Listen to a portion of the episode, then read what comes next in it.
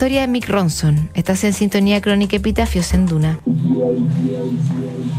Mick Ronson fue el personaje clave en la consolidación del glam rock como sonido reconocible y fenómeno de masas. Su sociedad con David Bowie se materializó en discos emblemáticos del género y también aportó como guitarrista y productor para artistas fundamentales como Lou Reed, Bob Dylan, Morrissey y John Mellencamp. En sintonía crónica Epitafios, Mick Ronson en las cuerdas del glam.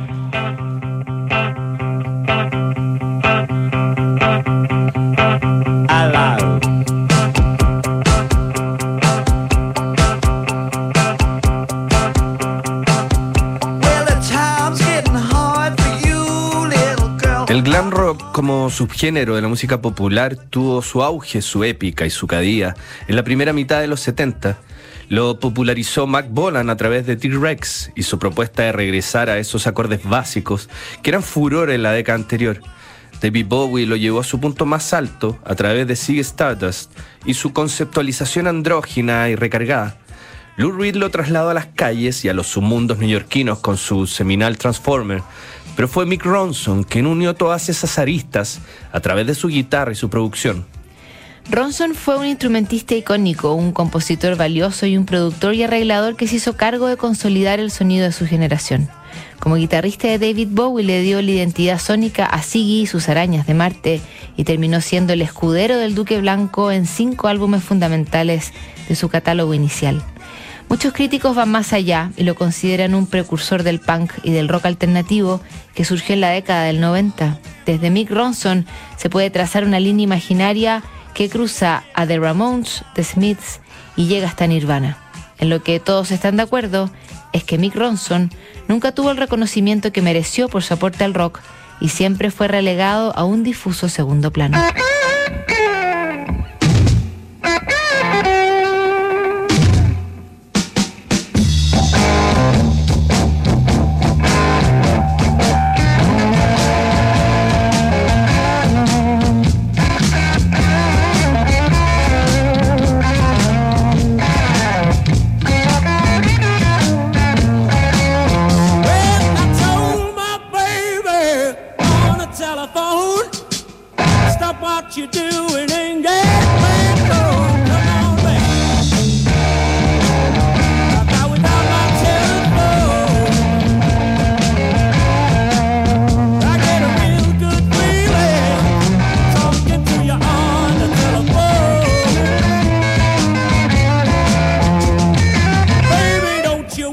don't you cry or moan.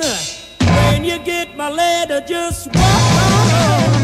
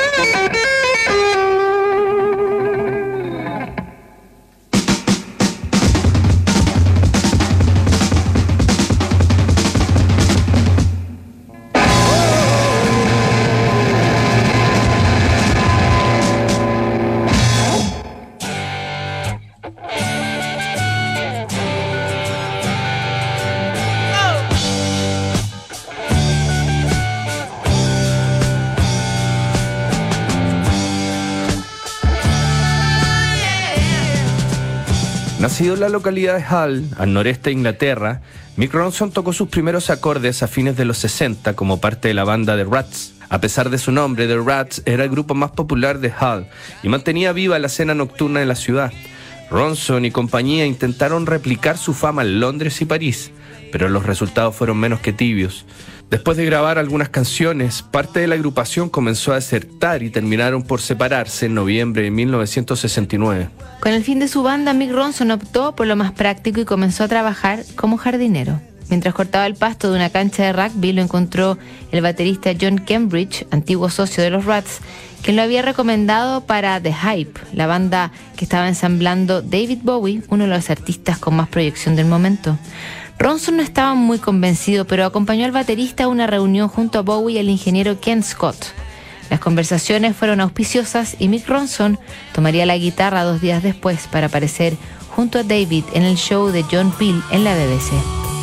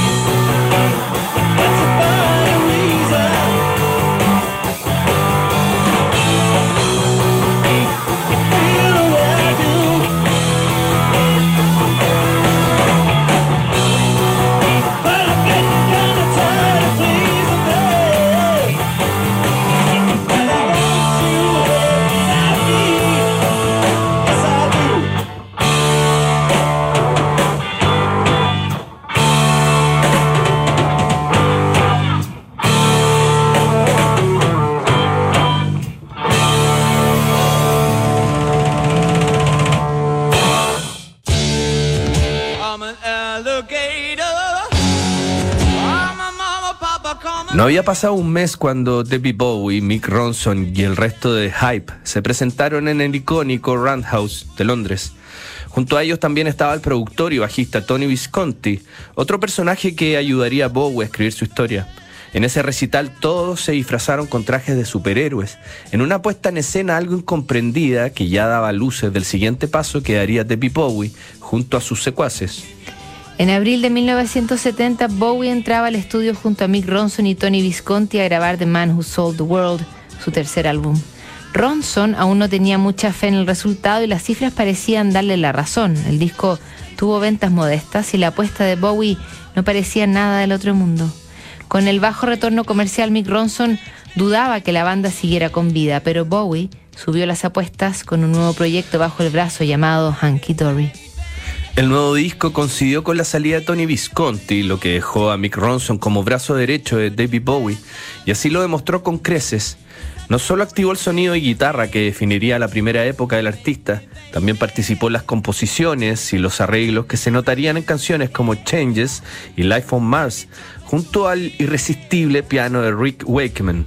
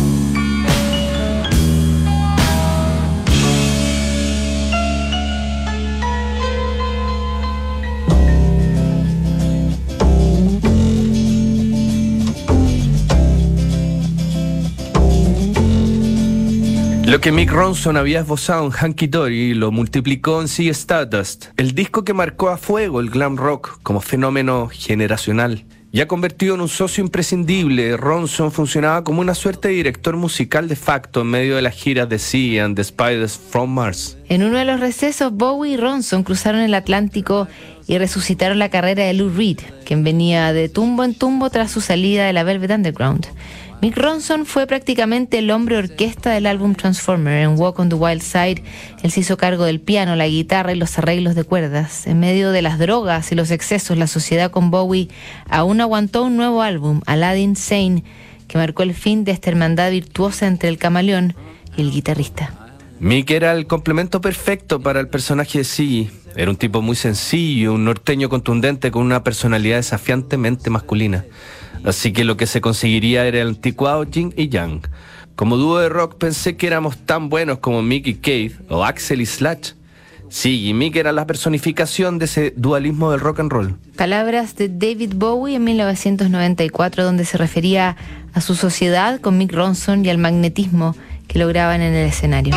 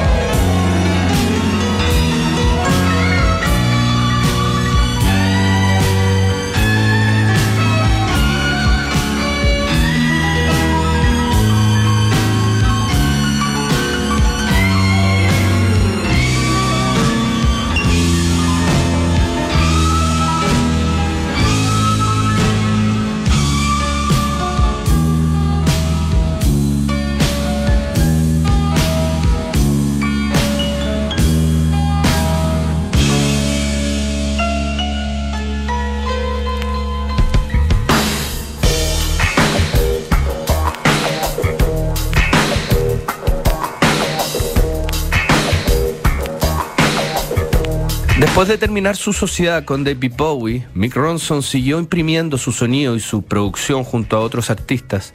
Su guitarra y sus arreglos se pueden escuchar en trabajos de Bob Dylan, Roger McGuinn, David Johansen, Morrissey y hasta de John Mellencamp, a quien le produjo el clásico Jack and Diane. Su carrera solista quedó marcada por tres discos de relativo éxito, que en todo caso no alcanzaron a transformarlo en el ídolo que merecía ser por derecho propio. A principios de los 90, Mick Ronson fue diagnosticado de cáncer al hígado, pero nunca dejó los estudios ni los recitales. En 1993 volvió a colaborar con Bowie en Black Tie, White Noise, y ambos compartieron escenario para el inolvidable tributo que se rindió a Freddie Mercury dos años después de su muerte. Esa fue una de sus últimas apariciones el 29 de abril de 1993.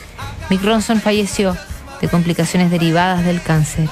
El guitarrista de 46 años, artífice imborrable del glam rock, fue despedido en su natal Hull, donde se construyó un memorial en su nombre junto a un escenario que se montó en torno a su recuerdo.